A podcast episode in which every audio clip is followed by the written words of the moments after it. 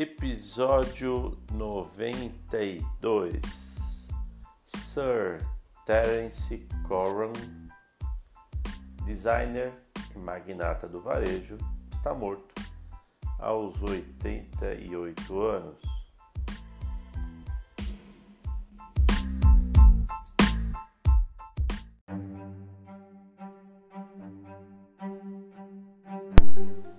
Terence Corran um design de Londres, magnata do varejo, que amenizou a escuridão da austeridade britânica do pós-guerra com móveis elegantes e acessíveis, com o salário de um professor. Depois sofreu reveses financeiros antes de se reinventar como um restaurador internacional e um decano do design moderno. Bem, chegou o seu dia morreu sábado em sua casa de campo em Berkshire, Inglaterra. Sua família confirmou a morte em comunicação sem especificar a causa. Mas vamos falar um pouco mais dele, essa figura emblemática. Cego de um olho desde a infância, o Sr. Corran foi um empresário de temperamento difícil, mas de zelo missionário que criou um império para comercializar seus projetos. Lojas conhecidas na Europa como Habitat e na América como lojas do Corum. Depois que seu negócio entrou em declínio, ele abriu restaurantes em Londres, Paris e Nova York. Novamente, notavelmente o Guastavinos, uma catedral para refeições sob os arcos de terracota da ponte de Queensboro em Manhattan.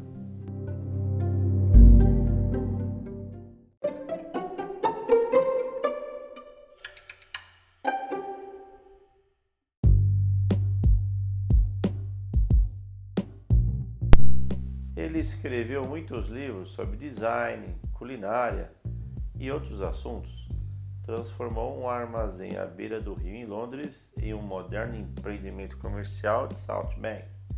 Fundou o Design Museum, único museu da Grã-Bretanha para produtos contemporâneos e projetos arquitetônicos. Por isso que ele foi, é chamado de Sir. Foi nomeado cavaleiro pela Rainha Elizabeth II. Ele também se casou quatro vezes, teve cinco filhos e colecionou flores silvestres, borboletas, pinturas de antigos mestres e carros de, pegar, de pedais Bugatti.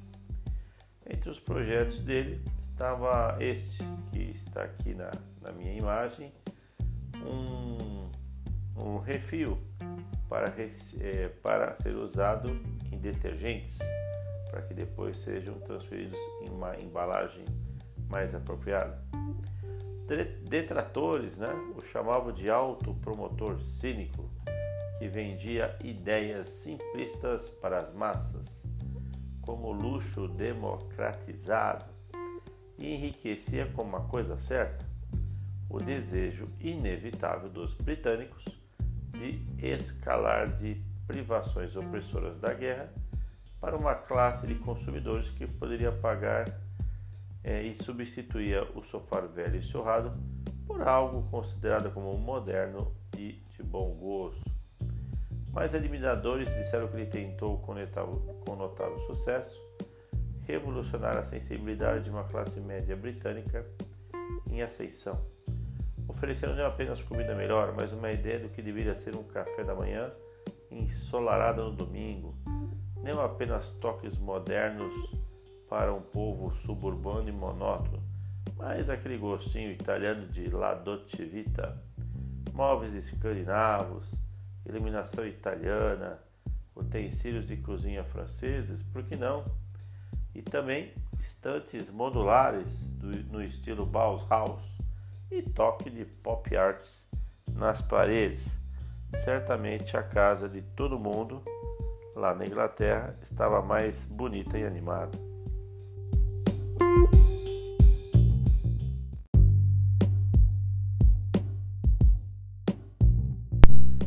Em uma carreira que durou seis décadas, ele teve apenas um emprego real.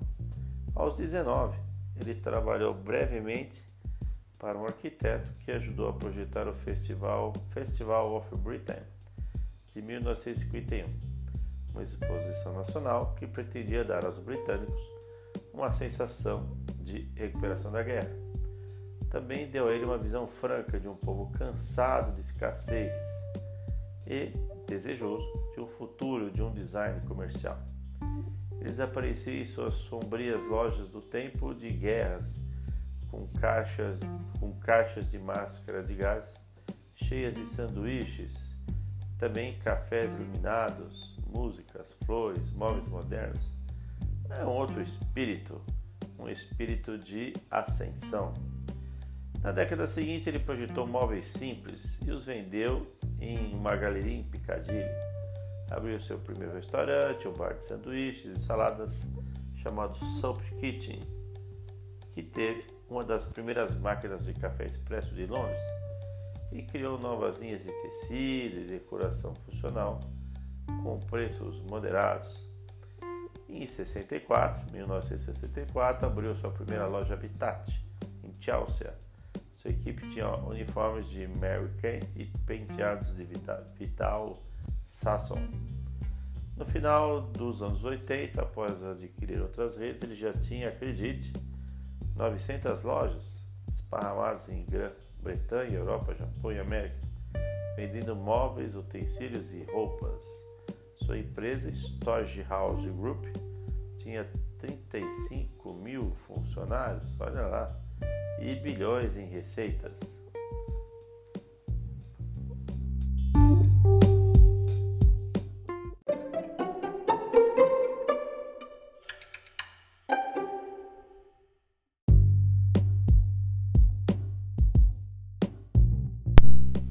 Mas o declínio de todo esse império ficou aí por conta da década de 90 um pouco mais amortecido. Ele abriu restaurantes, teatralmente deslumbrantes, incluindo Le Pont de la Tour e Meso em Londres, Alcazar em Paris, Berne, Salongueira em Estocolmo e Nova York. Ele e seu parceiro Joel Kissing abriram o famosíssimo Guastavinos em 2000, sob a ponte de Queensboro. O local era dramático, mas fora do caminho e apenas alguns anos depois tornou-se o espaço para eventos com buffet. E em 2005, agora, né, recentemente, foi nomeado o restaurante mais influente da Grã-Bretanha pelo Caterer Search, site da revista Caterer, and Hotel Keeper, e sua fortuna ressuscitada foi estimada em mais de 100 milhões de dólares.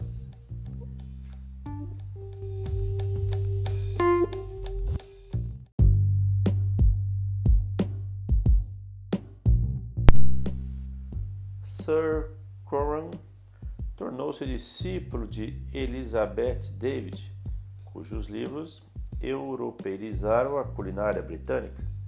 Além de design e culinária, seus próprios livros exploravam artigos de decoração, e jardinagens e outros assuntos. Uma biografia autorizada, Terence Coran, de Nicholas Inch, foi publicado em 1995. Além de sua propriedade de 145 acres em Bankshire, by Bar Barton Court, Sr. Cornwall tinha um apartamento em Londres. De 2003 a 2011, olha lá, Sr. Cornwall também foi reitor do Royal College of Art de Londres, além de seu título de cavaleiro em 1983 um título que ele disse usar apenas para fazer reservas. Suas honras incluíam a Medalha Minerva, o maior prêmio da Carteret Society of Designers e o Príncipe Philip Design Prize pelo conjunto total.